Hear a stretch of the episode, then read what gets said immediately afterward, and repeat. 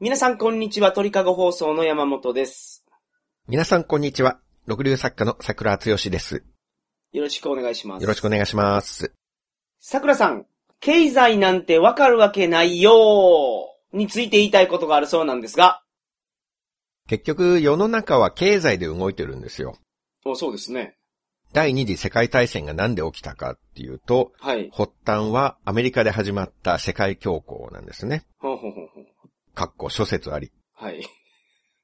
ほうほうほう。なるほど。日本が明治維新に至ったのも、うんインフレが一つの引き金になったんですよ。ああ、そうなんですか。かっこ諸説あり。はい。昔から疑問だったんですよ。はい。幕末の武士さんってみんな、尊王上位、尊王上位言ってるじゃないですか。言ってますね。はい。えまあ、みんなかどうか、まあ、みんなじゃないですけそどうでね。すよね。はい。い合図藩とか、そっちの方はちょや、まあそうですね っ。と違う立場だったりしますけど、 はい。でも薩摩長州あたりは、外国の船が近く通るだけで砲撃したり、ああ、そうですね。はい。大使館を襲撃したり、うん。外国人をすごく嫌ってるんですよね。はい。同じ人間なんだから仲良くしたらいいじゃん。うん。なんで外国の人っていうだけで、そんな嫌うのって、いつも幕末の本なりドラマを見るたび思ってたんですね。はい。でも、実は一部の外国人が悪さしたせいで日本のお金の価値が下がって、ものすごいインフレになったっていう背景があったんですよ。あ、そうなんですか。それで生活が困窮して、はい。外国人この野郎みたいな不満が爆発。えそれみんな知ってたんですかそんな話を。なんとなく知ってたっていう風な表記をされてました ね。つまり知ってる人と知らない人がもちろんいるでしょうけど、はいなんとなくそんな雰囲気が浸透してたらしいでうす。んえ、そのけど、インフレって、そのジンバブエみたいなことが起きたってことですよね。まああそこまでじゃないにしても、ないにせよ。ハイパーインフレになったってことですね。ですよね。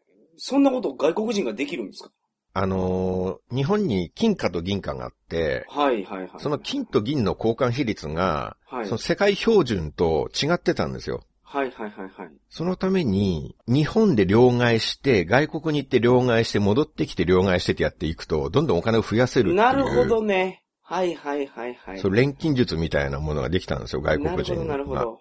だから近場で香港とかはい。行って、両替して、また日本帰ってきて、また両替して、また香港行って両替してみたいな。るほど。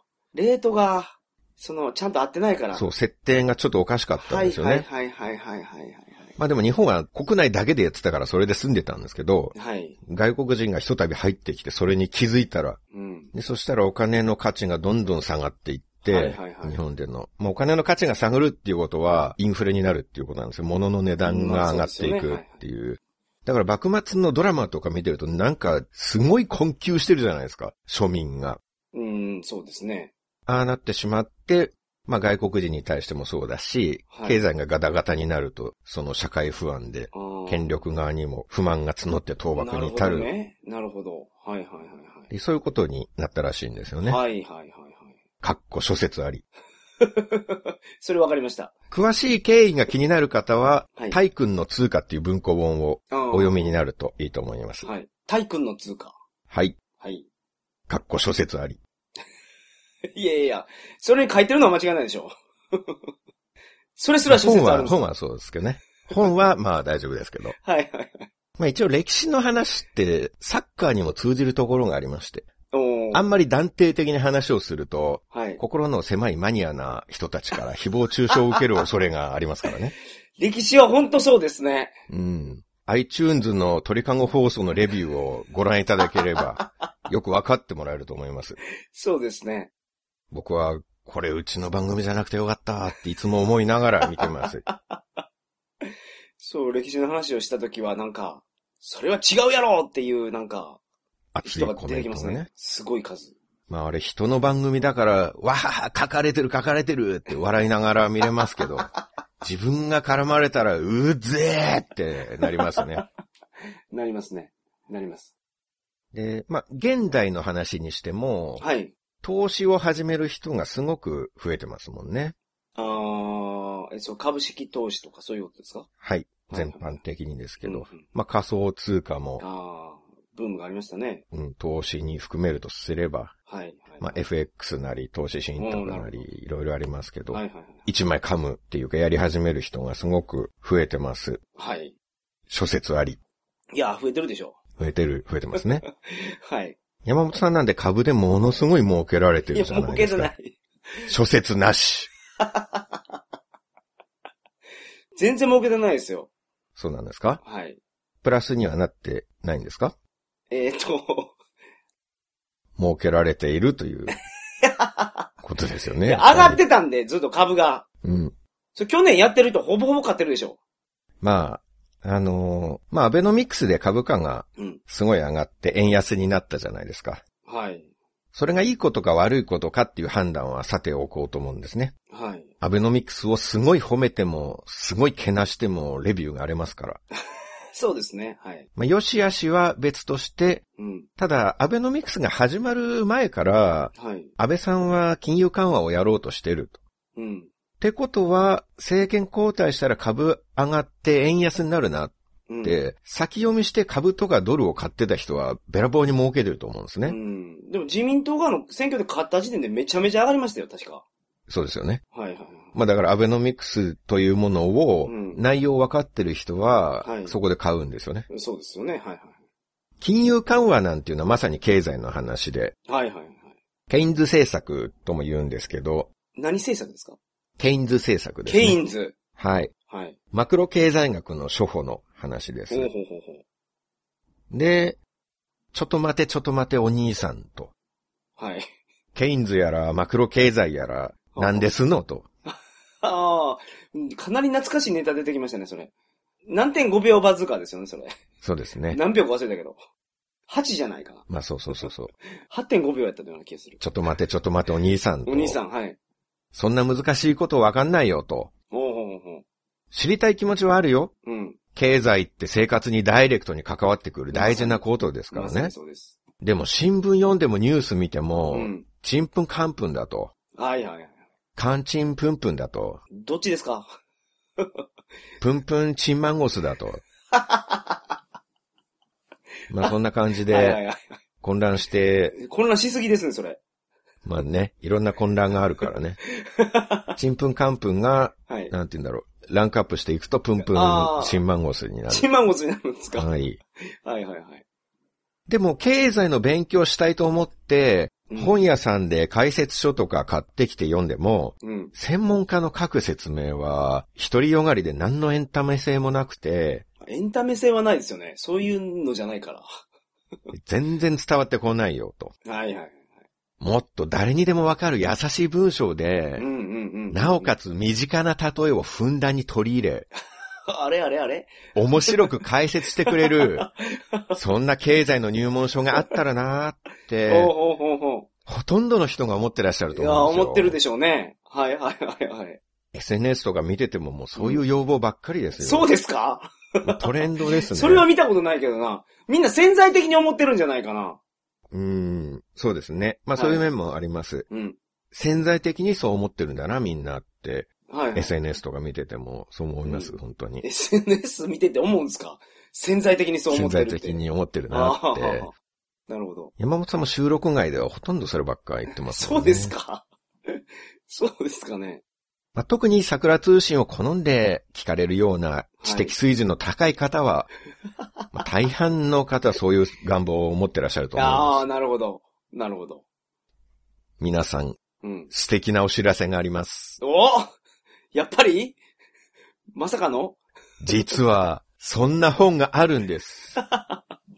はい。いえ、確かに今まではなかった。うん、ほうほうほ経済のことがよくわかって、はいなおかつ楽しみながら読めるなんてう。う、ん、うん、うん。そんんな2頭を追うような都合のいい本は、はい。この地球上に文字というものが誕 生して、昨昨日まで。5000年間存在していなかった。そんな壮大な話、これ。しかし、はい。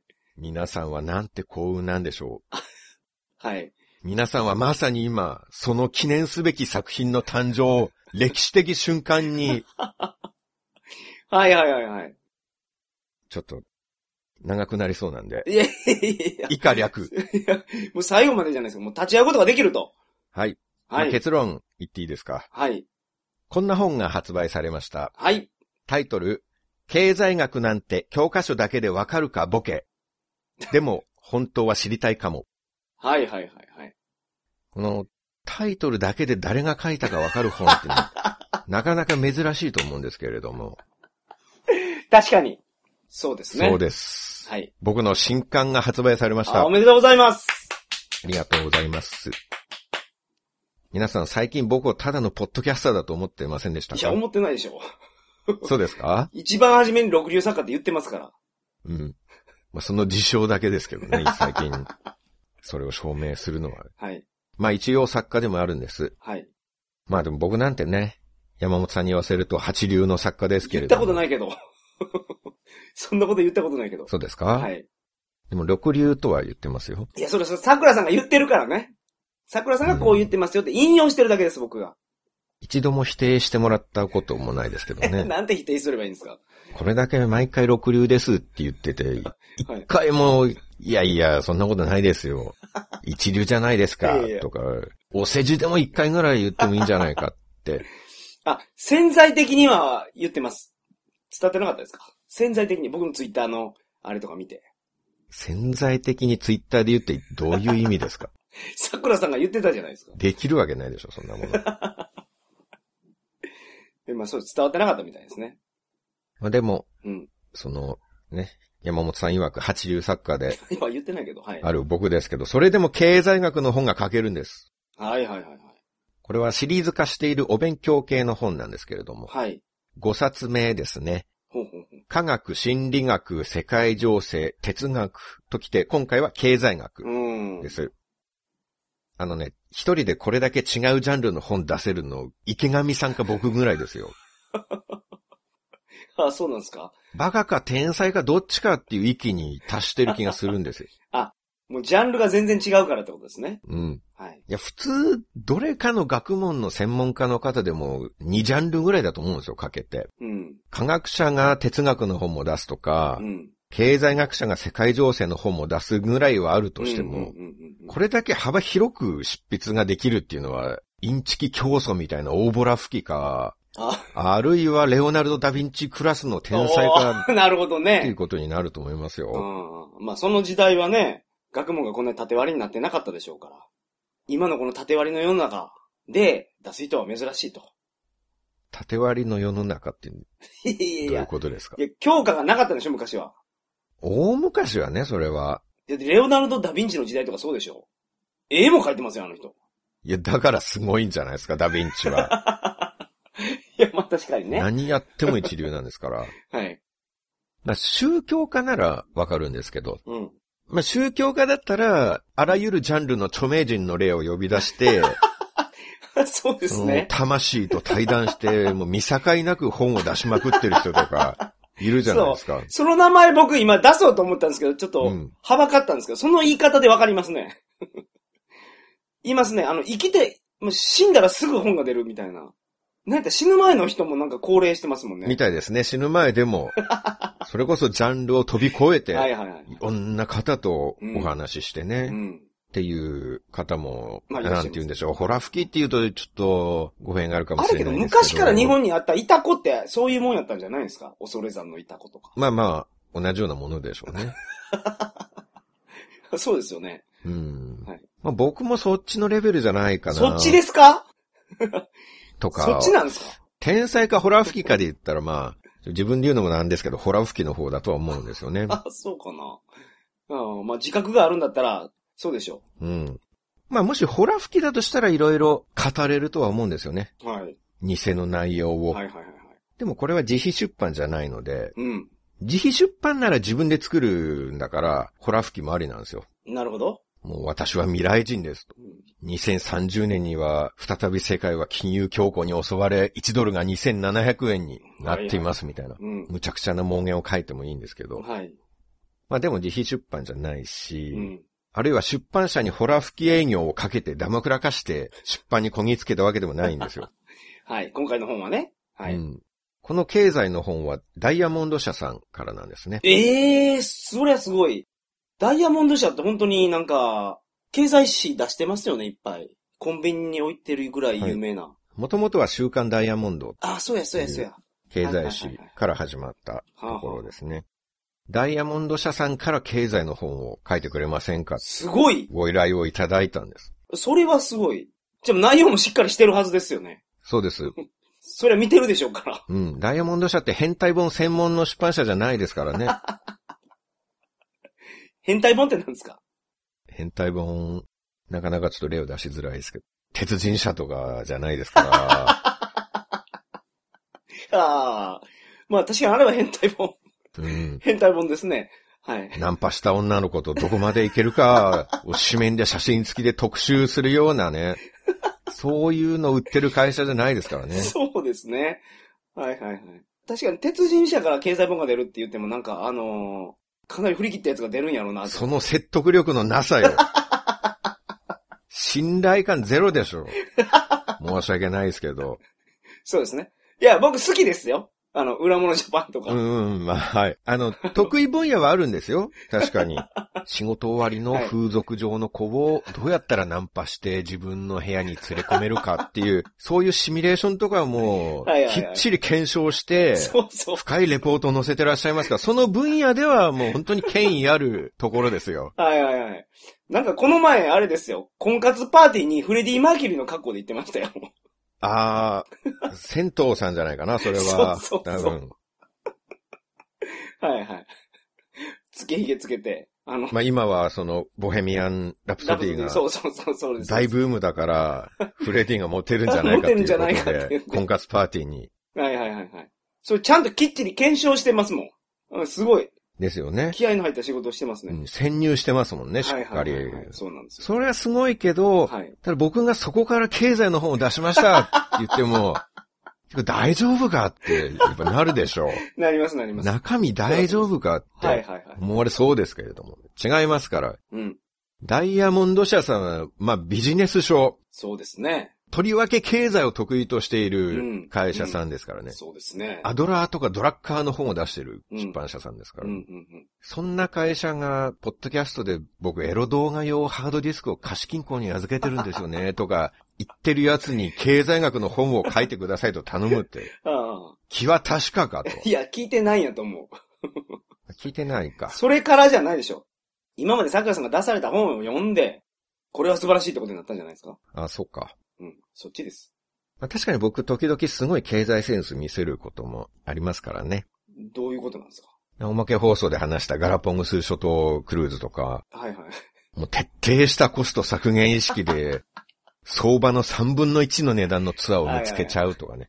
ああそういう経済的な才能を見せることはありますからなるね。ほど。まあ、それは詳しくは、あの、おまけ放送聞いていただきたいですけど、うん。 3分の1だと、こうなってしまうっていう。まあ、なかなか面白い コス、コスパ抜群っていうんですか そう、ココスパ抜群なのかなパフォーマンス最悪でしたけどね。いや、現地の旅行会社の人をして、18年やっててこんなの初めてですと言わしめるほどの、 それほどの掘り出し物を探し出す嗅覚を持ってはいるわはいけはいです。はい。確かに、確かそういうセンスが評価されたのかもしれないな。に。やっぱり売れる本を出している一流出版社さんは目の付けどころが違うなと。 なるほど。ああ、まあその、その点では内容の信頼性は上がりませんいや、上がりますよ、ダイヤモンド出版社。うん。だって、あんまり本を知らない僕でも知ってる出版社うん。ですもん。しかも経済っていう。だから内容はダイヤモンド社さんの厳しいチェックが入ってまそすうかでしらょね。間違うとるぞ、これ、と。 そう記述が違ってたら出版は許されないで すから。はいはいはいはい。ただ例と対談してるだけのインチキ本とは違いますからね。いや、まあ、そう。まあ、それ引き合いに出さなくてもいいんですけど。はい。めちゃめちゃ勉強しましたからね。ああ、まあそうですよね。ただ、ポッドキャストで、レッツポコポコとか、クルルン大好きとか言ってるだけのおっさんじゃないんですよ。僕はいはいはいはい。それはすごい。で、確かにけど、日経ダイヤモンドとか、うん手に取って読んだことありますけど、難しいです。難しい。そうです。難しいから、わかりやすい本を出そうと。うんそこで白羽の矢が立ったのが、桜強しであるということですよね。うんこれはすごいと思います、本当に。例えば、ご家族でニュース見てるときに、はい。ね、お父さん、アベノミクスの3本の矢って何とか、はいはい。いきなり質問されたときに、うん大人ならスマートに対応できた方がいいと思うんですよ。ああ、ははははは。うん。 3本の矢とかは、OK ですかいや、すいません。いや、えっ、と、努力、友情、勝利ですね。ああ。その少年ジャンプの時点で止まってま すね。なんかその知識が。その、何十年か前の少年ジャンプの3本の矢ですからね、それは。あ、 そうでしたね。うんはい。ちなみに何なんですかその3本の矢。アベノミクスの。金融緩和と財政出動と成長戦略。おー、なるほど。素晴らしい。まあその辺は結構ね、マクロ経済学の入り口のとこだったりはするんですけどうーんね。そんな難しくないっていうか。うん。まあでも金融政策とか、まああるいは GDP とか、はい。この本をお読みになっていただければ、初歩的な知識はつくと思います。素晴らしい。経済って大きなことばっかでもなくて、身近な話もいろいろあるんですね。はい。全部で25章あります。はい。で、例えばそのうちの1章で、限界効用低減の法則っていうのを取り上げています。限界紅葉ですかはい。はい。限界効用低減の法則。はい。まあ、漢字を一応言うと、うん。限界の効用。これは、大体いいですね。紅葉って、あのー秋に、 あの、パパが違いますよ。赤くなるやそうつ。経済用語で、その、 ももみじの話出てくると思いますかそれ。それじゃないなってことはすぐわかるでしょ、少なくともい。や、もうものすごい赤いなっていう、もみじが。限界まで来とるなっていうことじゃないですうーか。んそれは生物の授業とか、なんかそういうのでやってほしいな。あジャンルが違うんですよ。紅葉って気分が高揚するってことですね。ああ、まあ、遠からずかもしれないんですけどう、んうんうんうん。あの、例えばお薬の効用、効能じゃないの、それ。まあ、効用、効能、ああ、なるほど、なるほど。限界の効用。はい。で、低減はちょっとね、低は見たことない感じなんであ、なんとも説明が。低減って減らすわけじゃないんですね。あ、減が減らすだから、はい。低減は減らすっていう意味なんですよ。はいはいはいはい。まあ、でもちょっと漢字は難しいと。はい。これどんな法則かっていうと、はい。まず、ウィキペディアでどう説明されているかというのを見てみほうまほうほすう。ほう一般的に、財の消費量が増えるにつれて、うん。財の追加消費分、かっこ限界消費分、かっこ閉じ、から得られる効用は次第に小さくなるとする考え方。うん。ちょ、わけわからないです。わかりませんね。はい、すいません。わかりません。わからないです。はい。これが専門家、あるいは詳しい人による説明なんですうね。ん。なるほど。ダメな説明とは言わないですけど、はいわかるやつだけついてこいっていう説明ですよね、それ。そうですね。うん。まあ、内輪のっていうか、はいはいはい。専門家のための説明っていうんでしょうか。ん。でもどちらかというと書いた人の自己満足感の強 い、そう。伝わらない書き方なんですよね。はいはい。ちょ、賢さ重視。うん。賢く見えるようにっていうことですかはい。はい。向いてる方向が自分なんですよ、文章はのいはいはいはい。あんまり人に向けてな。はいいはい違う言い方で説明してみようかなと思うんですけど、はい。はい。一回ちょっと言葉を分解して考えてみると、うんうんうんうん限界効用っていうのは、はい。えっ、と、低減の法則っていう部分省いて、限界効用だけちょっと見てみると、は限界効用っていうのは、追加でもう一個買った、うん。あるいはもう一個増えた時に、うん。どれだけ嬉しいかっていう感じのことなんですね。あー、なるほど。はいはい。例えば、山本さんがウクレレを生まれて初めて買ったと、はい。嬉しいと思うんですよ。嬉しいですね。はい。 100ポイントの嬉しさとしましょう、うんう。ん、う1個目買った時にん。ね。はい。で、しばらくして、うん。まあ、あるいは同じ日でもいいんですけど、うんウクレレをもう1台買うと。はい。その2台目を買った時、うん。何ポイント嬉しいですかいや二代目はええやつ買ってますからね。うん。 100ですね。一代目初心者向けのモデル買ってるんですよ。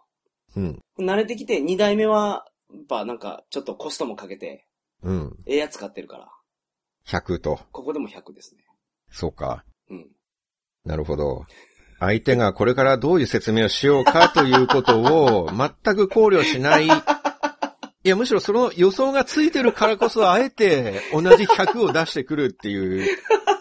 もうなんかその少年の意地悪さっていうか、なんか本当になんか、ろくでなしなんだなっていうのが今伝わってきましたね。いやいや、違います、違います、違います。ウクレレで言うとそうなんですよ、でも。ウクレレやってね、うんこれプレステ4やったら、まあ、スペック一緒なんで。うん。バイオリンもそら、なんですか、ヤマハのバイオリン1代目に買って、2代目、ストラディ、ストラディなんですかあれ、バリウスストラディなんたらあるでしょありますね。あれ、あれもらったらそら、そうなんですけど、基本はこれ、同じ商品で考えるんで、同じ商品で言っといてくださいよ、それやったら。うん。そう言わなくても、 点数減るかなって思うじゃないですか、同じウクレレなんだから。ストラディなんたらやから、しかも僕こののその2代目のウクレレは。うん二人で話してるわけですしね。大体、大体何を求めてるかってわかると思うんですよ、もう、相手が。そうですか。うん。あ同同じじもん。商品になったらもう話がちょっと違ってくるから、はいはいはいはい。同じもんです。同じものとしてくだい。さい。はい。僕二だっ代た目はら、まあ2代目予備なんで、うん70ぐらいかな。まあそこまですでよね高くないかもしれない。もうちょっと低いかもしれないです。そうなると。うん、うん。まあ一応70としといて、はいはいそうすると、ウクレレの2代目の限界効用は70ポイントだっていうことに。はいはいはい。なるんですまあ参考までに、まあこれは覚えなくていいんですけど、限界っていうのは、はい。ちょっと普通と違って、もう一つ増えた時のっていうことなんですうーね。ん、なるほど。で、紅葉は楽しさとかハッピはい。っていうはいはいーことなんですけど、まあだから限界紅葉はもう一つ増えた時にどれだけハッピーか。うんうんうん。で、もちろん3個目、4個目、5個目とだんだん減っていくと思うんです。そうですね。例えば8個目、うん。 7個目からもう一つ追加した時の紅うん葉、ハッピーポイントは、もう下手したら15ポイントぐらいかも。いや、まあそうですよね。もうちょっと邪魔になってますよね、それう。ん。なんや ったら。増えすぎてはね。いはい。でこれは何でもそうで、うーん。カラムーチョとかでもそうです。はいはいはい。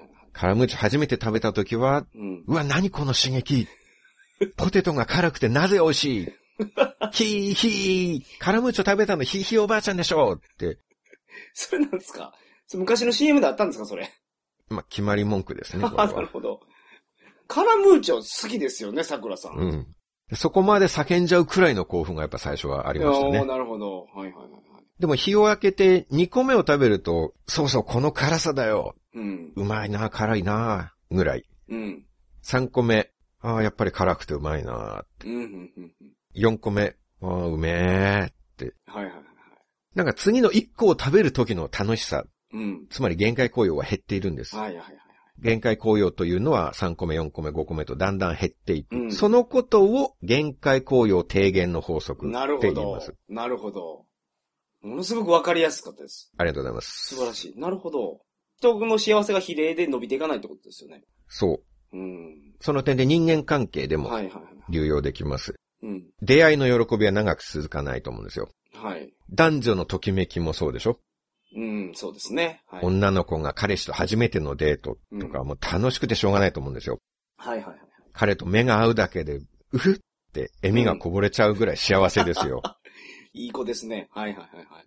それが回を重ね、うん。いつしか結婚し、子供が生まれ、うん。赤ちゃんの面倒を見てる時に彼氏、まあ今となっては旦那さんうが、ん。おむつ替えるの手伝おうかとか、うん。言おうものならう、ん。手伝うじゃねえだろうが。てめえ何部外者気取りぜ、こら。こいつは俺とおめえの子供なんだよ。手伝うじゃなくて、僕がやりますよ、だろうが。はいはいはいはい。まあそんなもう限界効用低減どころか、はい。一日増えるたびに幸福度がマイナスになっていってる。いや、まあまあ、まあそうですよね。大黒摩季さんもラララっていう歌で歌ってましたわ。お好きになるのは簡単なのに、輝き持続するのは、うん。ラララって歌ってましたわ。言ってましたよね。言ってました。輝き持続するのは、うん。ラララララララララと。そうです何ねなんだ、それは。なんか放送禁止的な感じで、ちいやいょやっと、言いづらいそかの世ら、も言わずもがなってことでしょうね。ごまかしてるんですかね、そあれまあ。そうじゃないですか。はっきり言うとちょっと、トゲがあるんで、はいはいはい。輝き持続するのは、うーん、ララララララっそうそてういそうそうう。、言えないってことなんですかね。うんだから限界雇用は低減してはいはいはいいっ。で、さらに放置しておくと、もうゼロ、マイナスってなっていくんですよ。のもう先ほどの、先ほどのその鬼嫁の、そうですね。例から見てもわかるように。 はいはいはい。だから経済活動で、例えば商品を売る場合は、うんそこの境目をうまく見極めるのが大事なんですよ。ああ、なるほど。同じものをずっと売ってると、はい。限界効用、物珍しさが減っていくからう、ん。だんだん売れなくなるんです。はい。そこをうまくマーケットリサーチとかで見極めて、はい飽きられる前にモデルチェンジをうんうんうん。する。違う味を投入するとか、はいはいはい。ゲームならダウンロードで新しい職業を追加、うんうん。新ダンジョン追加とか、はいはい。そうすると限界雇用が戻ってくるんですね。ほうほうほうほうほう。あるいは、限界雇用が減ってきたらすんなりやめちゃうっていう手もあるんです。はい。もうそれ、その商品自体をもううん。終了にするっていう。赤字になる前にねああ、なるほどね。はいはいはい。それは、だから、やめるのは、そのユーザー側じゃなくて、企業とか、供給側が、やめるんです。もう、うん、なるほど。だから漫画ってコミック15巻ぐらいで終わる作品が多いんですおよ。ーなるほど。食べ物とか生活必需品とかははいまだ長持ちする傾向がありますけどう、ん。まあ絶対必要ですからね。はい。でもゲームとか漫画っていうのはインパクト勝負みたいなところがあるかはら、いはいはい。限界行為を低減の法則が顕著に働くんですよ。なるほど。連載開始当初に、うんなんて斬新な設定、うん。こんな魅力的なキャラクター見たことないっうん。て、驚きで迎えられても、5巻、10巻、15巻、だんだん当たり前になってくるんですね。はいはいはい。だから読者から見た限界雇用が低減するんです。なるほど。そうすると赤字になる前に完結させるんですね。はいはいはいはい。まあそういう漫画思いつきますよね、いくつも。いや、 思いつくかな最近、昔はなかったんですけど、最近やるのは、なんかタイトル変えて、内容そのままみたいな、ありますよね。それ確かに15巻ぐらいで、一旦終わらせて、あ、それはまさに、そうですよね。オメガトライブとかもあったような気がするけど、あ、そういう漫画が、そういう漫画が、うん、何はともあれとかも。タイトル変わってるんですよ。キャラクターも、設定も何も変わってないです。アフロ田中もそうや。それはまさにそうですね。はいはいはい結局、何かしらモデルチェンジを加はいはいえて、インパクトっていうんですか、うんうんうんうん切り替える、切り替えるってはいいはいうところをね。やっぱりだんだんインパクトは薄れていきますからねう。ーん。まあ例外的にサザエさんとかちびまる子ちゃんなんか、あはいっちはまあ生活必需品タイプだと思うので、なるほど。はいはい。インパクト勝負してないですからね。うんうんうんサザエさんなんて斬新な設定なんだっていうところでは勝負してないですあ。の髪型相当斬新ですけどね。そんうーん当時はそうだ、じゃなかったんじゃないですか。ちょまあ今はそうかもしれないですけいや、ど。当時から斬新でしょ、あの髪型は。斬新だったんですかね。はいはいはいはい。サザエさんの設定って結構斬新やと思いますよ。まあ言われてみればね。姉さんなんですよ、あれ。うん。おばあちゃんと思ってたのがお母さんやったでしょ、あれ。まあそうなんですけど、それも時代的にはあったんじゃないですか、その、あー、昔そうはか。。なるほどう。ん、それなら家族がみんな魚の名前っていう方が斬新かなと思いますけどね。魚の名前って、ワカメも魚にその含んでるんですね、その。ああ、海の幸でくくったらいいのに。でも三兄弟がサザエ、カツオ、ワ カメって、冷静に考えればすごいインパクトだと思いますけどね。そうです ね。髪型もそうかもしれないですけど、うんまあでもそこが売りじゃないわけでしょ、あれは。 そこで勝負しに来たわけじゃないと思うんですよ。あー 確かに。別に彼らは。あー確かに。そうですね。そういうところじゃないから長持ちしてるはいはいんで。すね。うん。特に少年漫画の方はやっぱりインパクト勝負ですから、あーなるほど。そのオメガドライブでしまたっけ、あ、あれ青年漫画ですけどね。うんはい。まあ男性の方の漫画。はい。で、長く続いてる作品はやっぱりうまくこの限界行為を低減の法則を回避。うーんしてなるんるでほすど、ねなるほど。節目節目で方向転換したり、はい。あるいは減っていく限界効用をそれより上回る刺激を次々に与えていく。はいはいはいはいはいはい。話のスケールをどんどん大きくして、うん印象を薄れさせないんですね。はいはいはい。だから少年漫画では強さのインフレが起こるんですうよ。ん、確かに。ドラゴンボールなんか、うん。主人公は孫悟空ですけど、はい。最初はただの野生的な子供なんですよね。うん。ちょっと強い子供。はい。で敵は野良動物とか、うん。人間の敵だとしても憲法使いのヤムチャそとうですねか、はいはいで、じゃんけん、グーとか言いながらパンチするぐらいが必殺技だったと思うんですよ。だかはい。はい。らそれが飽きさせないように、うん。刺激を増やして規模を大きくするっていうことはどんどんやっていったら、はいもう今の孫悟空は指一本で地球を消滅させられる強さになってますからね。そうですね。ま、なんか神様になりましたからね、悟空。スーパーサイヤ人ゴッドとかいう。 まあ、神様自体はとっくの昔に神様よりはるかに強くなってま すからね。ああ、そうですとっね。くに追い越して、はあ、はあはあ、まあ、宇宙でも収まらなくなって、今第12宇宙までありますから ね。そうですね。一 番強い全王様は宇宙すら一瞬で削る強さになってますから、ああ、もう最新はそこまで行きましたか。うん。最初はちょっと凶暴な鳥とかと戦ってたのよ。ああ、そうですね。今は宇宙すら一瞬で消せるやつが敵です から。はいはいはいはい。ドラゴンボールは本当に純粋にインフレで持たせていきましたかそうですら。うね。ん。こち亀とかもそうですよ。おー、そうですか。こちら、葛飾区、はい。亀有公園前派出所。はい。はい。最初は交番勤務のちょっと不良なおまわりさんの話だったんですけど、ほんほんほんそのうち武力で地獄と天国を制圧しまし たから確かに、あれも神様出てきてましたね、そうね。いう。出てきてましたね。はいはいはい。なぜか葛飾区の交番のおまわりさんが閻魔大王と神様を支配下に置いていた っていう。はいはいはい。そうでした、そうでした。それがこの法則に打ち勝つ作戦なんですよね。なるほど。なるほ少ど。女漫画なんかも同じ手を使ったらいいと思います。うんうんうん最初はヒロインがうん憧れのサッカー部の先輩とかと付き合ってますけど、付き合わないですけどね。 付き合うまでやから。少女漫画は。付き合ったら終わるんですか付き合ったら終わりますね、ほぼほぼ。エンディング。はい。あ、ほら、だから、そこで終わらないために、はいはいはい。付き合ったと思いきや、うん。次にまた好きな人が現れる。ええ もう飽きたわってなるんですかうん。まあ、飽きたというか、もっと刺激的な人が出てき て、あー、なるほど。今度はその人にこう攻略していくというか、アプローチするっていうストーリー。あしかも大きめのね。で、野球、じゃあサッカー部の先輩が初め好きで、うん。サッカー部の先輩落としたら次は、野球部の海外留学生。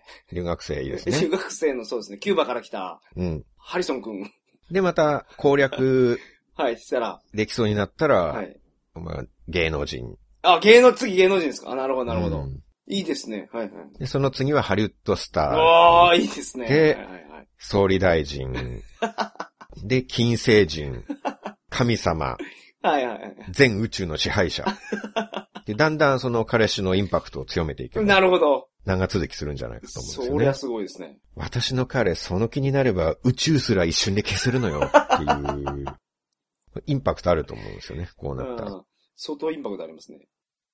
まあ、物を売ってる人とか、はい。レストランで料理を作っている人う、ん。予備校の先生とはかい、。もうどんなお仕事でも同じ考え方ができると思うんです。はい。最近お客さんが減ったな、評価が下がったなって感じたら、これは限界雇用が減ってきてるんだということで、はいはいはい。何か方向転換とか、うん新しさを加えることが大事なんですね。なるほど。こういう感じでお話ししていくと、うん。まあ、多少わかりやすくなってると思うんですよ。多少どころかすごくわかりやすいです。そうですか。はい。一般的に財の消費量が増えるにつれて、うん。財の追加消費分、かっこ限界消費分から得られる雇用は次第に小さくなる、うん。とする考え方。うん。とどっちがわかりやすいですなかっるほど。ていうねし。かもそれ素晴らしいのが、この説明聞いた後にそれ聞くと意味がわかるようになってます。 それがちょっとあの、感動しましたけど。あ、そういうこと言ってるのねっていう。今2回目、同じこと言ってるんですよね。それ、ウィキペディアの内容を読んでるだけですよね。二2回目分かりましたもうんん。。なるほどと。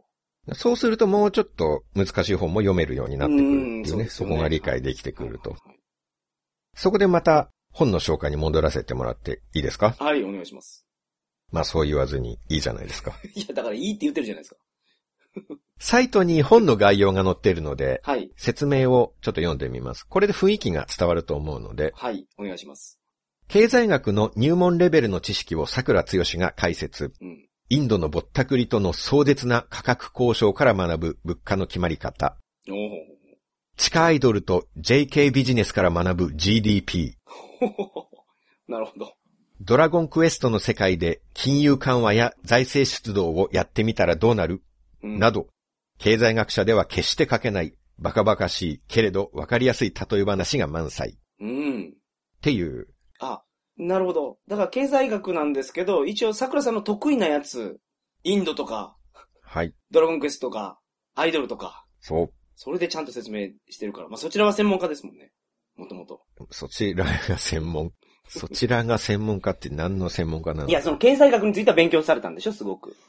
はい、ドラクエについては今回勉強してないでしょだから。はい。もう物心ついて以来ドラクエをやってましたそかうらでね。すよね。まあ、そういう点では確かに経済学者では決して書けないんですうよ。ん。うん。学者さんなんて大体大学の先生ですかうら、ん。そういう先生方が地下アイドルとか AKB で経済を説明しだしたら、権威が失墜すると思うんですよ。あああ、 なるほそう、ど。学会の仲間とかから 馬鹿にされますよ。地下アイドルの例えとか書いてた ら、はいはいはいはい。生徒からも、うわ、ちょっとあんな先生みたいな感じになると思うんうんでうすんうんよ。うんインドのぼったくりとの怒鳴り合い も、それはない。それはもう学者の先生やったらもうお金出して、もう、運転手雇ってますわ。まあそうですね。空港からもう専用そうそうそう。運転手がついてますはいはよいはね。い。でもそのぼったくりとのやりとりも冷静に分析すると、うん。資本主義経済における市場メカニズムを表す良いサンプルだったりするんですよね。ええー、なるほど。でも専門家の先生では、ぼったくりという言葉を書くことすらはばかられると思うんです よ。自分の本に。はいはいはいはい。ましてや、お前が最初に50ルピーでいいって言ったんだろう が恥を知れこのタコがみたいな、はいはい。そんな醜い罵り合いのシーンを描写できる のは、それは最初から失って困る権威など1ミリもない六流作家だけですよ。確かに、そうですね。60ルピーって、すみません、いくらでしたっけ日本円で。 50ルピーはまあ150 150円ああ、150円円でですすね。ね。 なるほど。まあ50ルピーでいいって言ったんだろうがって争うっていうこと は、多分70ルピーぐらいに上げてきて、はい はいはい。いや、ふざけんなって言ってるから20ルピーの争いなんですよね。そうですね。差額の。はいはいはいはい。まあ、大学の先生は、60円ぐらいで争わないでしょうし、争ったとしてもそれを本には書けないと思確うんかですよに。なんじゃこら悪れと か、ふざけんなボケとか多分本には書けないと思うんですよ。あるいはデフレスパイラルに引っ掛けて、うん。セフレスパイラルなんていう言葉も思いつきましたけど、え、それは出してないでしょさすがにこの。これはさすがに書けなかったですそね。りゃそうですよね。はい。それはダイヤモンド差は許さないですよ。これ書いてたらちょっと怒られたかなと思って。さすがに品がない。はいはいはい。あと、食べて応援っていう言葉があるじゃないですか。はい、ありますね。で、それに引っ掛けてうん、 AKB も食べて応援したいぜっていう表現も思いついたんですけど、ああ。でそれもやばいです ね。これも書けなかったですね。確かに。桜通信用 かなと。品がない方は桜通信になあってきあ、てまあるんまあ、そうでですすね。ね。はい。あの、桜通信のリスナーさんの知的レベルが低いってわけじゃなくてね。吐き出すところはここしかないからっていう意味ですからね、皆さん。うん。言わなくていいことを言わなくていいんですよ、別に。そういうわけじゃないって言って、釘刺してる感じ。余計なこと、全然そんなことないですよ。はいはい。。皆さんの品性の水準に合わせてるっていうわけじゃないですからねそういうわけじゃないですからうね。んはい。品のない方に合わせてるわけではないです、決して。はい。でも、僕がなんで突然アイドルアイドル言い出したのか、うん。これで分かったでしょう。全然わからん。こういうことだったんですよ。どういうことなんですかお仕事の一環で、経済を面白く説明するときに、なんかパンチのある例え話、あー人の興味を引くような素材がないかって考えなるほて、ど。はいあ、そうだ、アイドルがいいんじゃないか。はいはいはい。で、アイドルの勉強をし始めたんですよ。で、すべてはこのためなんですかそうです。あーなるほどね。例え話ってやっぱり、うん。よく知らないジャンルのものを持ってきても薄っぺらくなるんですそうよ。ですね。それはそうですリアリティが出ない。はい。だからしっかり、まあアイドルをちょっと例え話で使おうと思ったら、その世界の現状を知って知識にするために、うんそ。のために僕は現場に飛び込んでいったんですよ。なるほど。知らなかったでしょ、その経緯を。いや、それ知らなかったけど、聞いてもそうじゃないやろうなと思いますけどね。なんでですかちゃ ん単と純にアイドル好き説明じしゃなていでるすかのに経緯を。めちゃめちゃアイドル好きじゃないですか。え仕事で行ったんですよ。はいはいはい。本当最初はライブに行く時とかもう気持ち的に仕事10、趣味0の比率で行ってましたからね。あー、そうなんや。本当にそううん本な当んでにす、ね完全に仕事ではい。行ってました。現場には。はいはい。はじめは。うん。それが、今は何ですかじゃあ。今については、あの、ちょっとコメントを差し控えさせていただきたいなと思うんですけ ども。はいはいはい。でも僕がアイドルの話してる回って、なんとなく心がこもってないビジネスライクな話し方してたと思うんで すよ。いやいやいや。全然そんなことないよ。いや、いかにもキャラ作ってるって感じだったでしょいや、そんなことないです。素出てんなと思ってました。 う。でも、ビジネスアイドルファンですからね。うん。アイドルファンの行動をしてるけど、はいビジネスとしてキャラ付けのためにあえてやってる部分があるんですなる。ほど。本人も活かせるし、はい。桜通信の僕のキャラとしても面白くなるとは思うんですね。はいはいはい。確かに。これが、そうだ、ゴルフで経済の例え話を作ってみようってうん。考えて、いきなりゴルフに凝り出して、うん。ゴルフあるあるで経済を解説したり、うん桜通信でも現代ゴルフの現場、ゴルフ入門編とか、ゴルフの醍醐味を語り出したら、面白いですかそれは。うん。確かにね。それでは人の興味を引けないはでいすかはら。いはだからビジネスアイドルファンとして、い。うん。あくまでビジネスとしてはい。ファンをやってるんです。はいはい。自分を偽って、あえて好きなふりをするっていうね。 わかりました。もう、重々わかりうんうました。ん。はい。山本さんだって、桜通信では浮気キャラっていうのが定着してますけど、してんのかなはい。まあ僕によく浮気ネタでからかわれてるじゃないはですいか。はいはい。でもこれもキャラ付けのためなんですよ。おいいこと言いますね。山本さんがやってるのはビジネス浮気ですからね。浮気してるじゃないですか、それやっぱり。確かに浮気という行動はしてるけ ど、それビジネスとしてああ、自分を偽って、なるほどあねえて好きなふりをする。なるほど。性欲じゃないよと。そう、決して本気ではない。皆さんを楽しませるために。そうなんです。なるほどこ。れはもう名誉のため にね、フォローさせてもらいますけど。い何のフォローになってるんですか、それ。や、だから本心で浮気してるんじゃな くて、もうキャラ付けのためにしょうがねえなっていあう、あそういう軽い気持ちでやってるだけなんですよ。罪軽くなりますかね、これ。 なります、なります。なりますそれは。ああ。まあ、じゃあいいかな本気だったらまずいけどね。本気の浮気なんでしょ、でも。あ、本気じゃないです。だから。いや、行動では、その、嫁と別れてお前と一緒になるからとか、うん。一応よく言ってますけど、全然本心なんかじゃないんですよ。そんなこと全く言ってないですけどね。本心では全く言ってないです。ビジネス浮気ですから。だから何ら責められるものではないっていなうるほど。お話です。あ、そうですか。うんはいはい。わかりました。むしろは、いこう、職人だなと。いああ、褒めてほしいと。や僕が感心してるっていうことです よ。あ、そうですか。そこまでやれるっていうことはね、本やっ気じてゃなないでくすけてども、ね。やってないですよ。ビジネスとして、うん。ちゃんとやれる、ちゃんと浮気をできるっていう。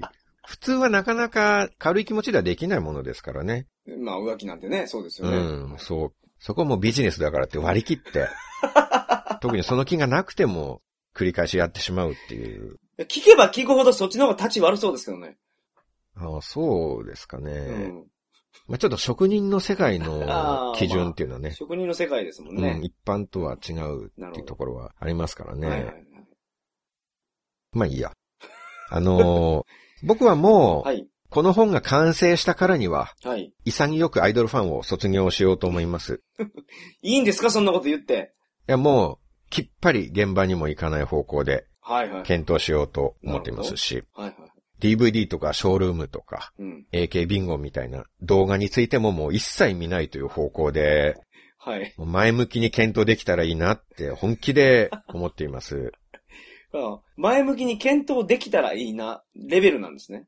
いや、本当の本気はでいファンを卒業するという、うんそういう断固とした方向性について、ひるむことなく、着実に検討する方向を将来的に模索していけたらいいなと、そういう決然とした態度でおります。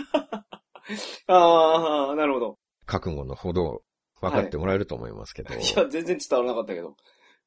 ツイッターでアイドルにリプとかするのももうやめます。え、そうなんですかうん。意地の悪い輩がいるもので、はい。僕がアイドルになんかリプしてるとわざわざいいねつけてきたり、はいはいはい。拡散するやつがいるんですよ。はいはいはいはい。あなたもやってましたけ ど、僕が拡散してるのって、相当希少いやつですから。 もう本当にやることがいじめっ子だなと思いますよ。いやいやいや、いや、これあれ人はが思ひっう。そりとやあってそるこまのでに希、少かったら面白いですもん。何にも面白くないで すよ。真剣に応援しようと思って話しかけていることですからね。そんなに何回もやったことないと思いますよ、僕。 たまたま見つけて、すごい面白かったやつを。うあのんもう犯罪者の言い訳ですよ。そんな何回もやってないです。いや、これが初めてなんですよ。って。初めて出来心ですから許してくださいって。本当に犯罪者が言うことですよ、それ。はい。そういうことされると、もうこれからできなくなっちゃうじゃないですか。いや、やるでしょう、これからも。誰かに見られてるかもと思うと、いや、見られてますよ、それツイッターでやってたら、そんなもん。いや、普通は表示されないですから、あれは。えー、そうなんですか二人ともフォローしてないと、リプは出てこないですからね。ああ、そうなんや。あえて見に行かないと出てこない。はいはいはいはいはい。あそうでした。わざわざチェックされてると思うと、もう、推しメンに応援リプとかしづらくなるでしょうが。あれ あいやしづらくなるでしょうかってけど、もうアイドルを追いかけをもうやめるんでしょ やめます。はいはいはい。卒業します。はいはいはい。そうですよね。はいうん。もう今後桜通信でアイドルの話が出ることはないでしょおー、そうなんですか。う。うん。僕、あと10日で誕生日なんですよ。ああ、そうか、2月か。なるほど。はいはいはいはい。違いますけど、あ、3月か。 3月。 3月のあの、震災の日なんで、ああ、それ毎年聞いてる俺。 あそうだったそうだったって感じですか。そうですね。そうだそうだ、去年も聞いたんだっ去年もて。聞いたってなりました。はい。それを今まで8年、 毎年繰り返してきたわけですね。そうですね。律儀ですね。8年も毎年同じことをやってくれるっていうね。そうなんですよ。はい。さすがですね。まあただね、震災の日っていうのもあって、そんな大っぴらに、うん。今日誕生日だぜ、イエイイエイとか、浮かれられないので、はいはいはいはい。まあ、お祝いのコメントとか全くいらないです。はい誰からもおめでとうと言われないでいいです。はい。ただ、密かな誕生日プレゼントとして、おー。この 本を、できればネットでなく本屋さんで買って食いやんせ。なるほど。店頭になくてもうん。本屋さんに注文してうん。取り寄せて食いやんせ。はいはいはいはいは増刷がかかるかどうかは本屋さんで売れるかどうかになるほどかかっておりまい。す。なるほど。買っていただいたら、ついでに表紙の画像付きで投稿とかしていただけたら、あ告知になるので大変ありがたいです。あ。はいはいはいはい。あ、そうなんですか。表紙の画像付きでの投稿が一番いいんですか。まあ文章だけよりはああ、なるほど。印象に残ったりするんで。まあ画像は僕のツイートとかから持っていってもおおなる構ほわど。ないんで。なるほど。あと僕の告知ツイートも拡散の方をぜひお願いできたらな と、それはもうみんなやります。誕生日プレゼントですから。ありがとうございます。はい。もうこのご時世、一冊一冊が作家引退がかかった本なんですよね。ああ、まあ、そういう厳しい時代なんでしょうね、本当に。はい。はいはいはいはい。ダイヤモンド社さんから発売になりました。はい経済学なんて教科書だけでわかるかボケ。でも本当は知りたいかも。はい。帯のコメントをせっかくなので、うん山本さんに読んでもらおうかな。ああ、ほうほうほう。いいですよ。あダイヤモンド社。いいですね。うん。経済学なんて教科書だけでわかるかボケ。でも本体を、本当は知りたいかも。うん。ドラクエの世界で景気対策をやったらどうなる金本位制ならぬ、モーニング娘。本位制とはうん。デフレ、GDP、金融緩和、バカバカしい例え話で、お金や経済が面白くなる。いいですねありがとうございます。いいですね。という本になります。はい。ということで、はい。どうぞよろしくお願いいたします。よろしくお願いします。はい。では、今回は以上です。そうですか。はい。それでは皆さん、あまとた。ちょっと、なんですかあと一週間ちょっとで誕生日な んです。わかりました。わかりましたよ。 念押どしうですねせ誰にも祝ってもらえないですから、せめて本の方を買ってくださ。はいい。 お願いしますは。いお願いします。そうですね。お願いいたします、皆様。はい。はい。では、よろしくお願いいたします。そうですか。はい。それでは皆さん、また、再来週。さようなさようならら。皆さん、今回も桜通信を聞いていただき、ありがとうございました。それでは皆さん、明日もお仕事、頑張ってくださいね。提供は鳥かご放送でした。